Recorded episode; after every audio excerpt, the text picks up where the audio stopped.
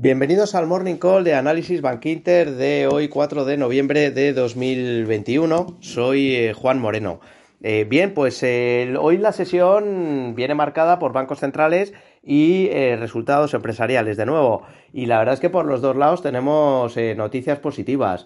Por el lado de bancos centrales, la principal noticia positiva es, fue la reunión de la Fed de ayer, que no, no, no movió tipos, pero anunció el inicio del tapering y un calendario eh, que, aunque es flexible, por lo menos eh, permite confirmar eh, los plazos que había dado Powell en la reunión anterior, que apuntaban al final del tapering en, junio de 2022 y subidas de tipos como pronto en la segunda mitad de 2022.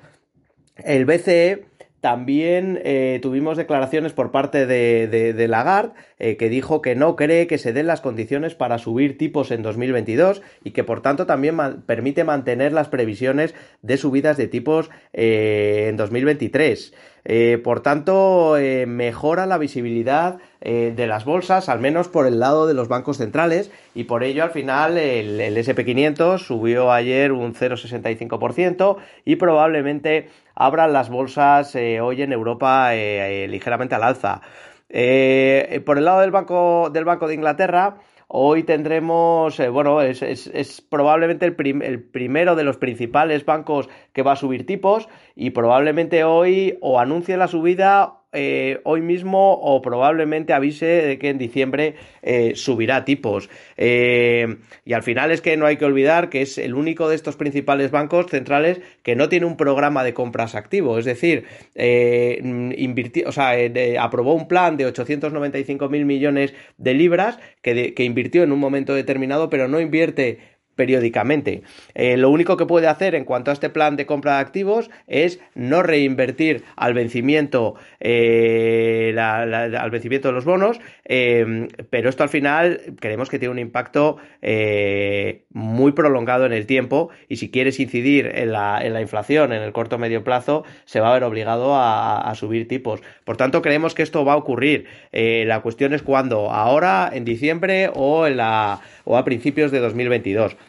Yo creo que si, si, anuncia una inminente subida de tipos, podría generar un poquito de, volatilidad, podría, eh, podría propiciar el, repunte de tires de, los bonos y podría incluso frenar, aunque muy puntualmente y, en, menor medida, eh, las bolsas. Al final las bolsas están muy, muy soportadas por los resultados empresariales.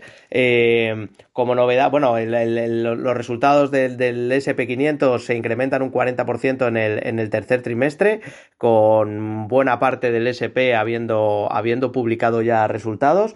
Eh, como novedades hoy tenemos eh, Qualcomm en Estados Unidos que bate claramente estimaciones y de hecho sube en el, en el aftermarket eh, un, un, 7%. en Japón hemos tenido resultados de Toyota que también baten estimaciones y en Europa hemos conocido resultados batiendo estimaciones de Telefónica y de, y de ING. También han publicado en Europa compañías como Endesa y Deutsche Post que, han, que han quedado en línea con lo, con lo estimado. Por tanto, hoy sesión eh, que abrirá al alza en Europa, podría frenarse un poquito a partir de la una con las declaraciones del, Banco de Inglaterra, pero eh, que seguirá subiendo, no solo hoy, sino en el resto de, las próximas sesiones, eh, sobre todo impulsado por estos resultados empresariales. Y sin más, me despido hasta el próximo audio. Gracias.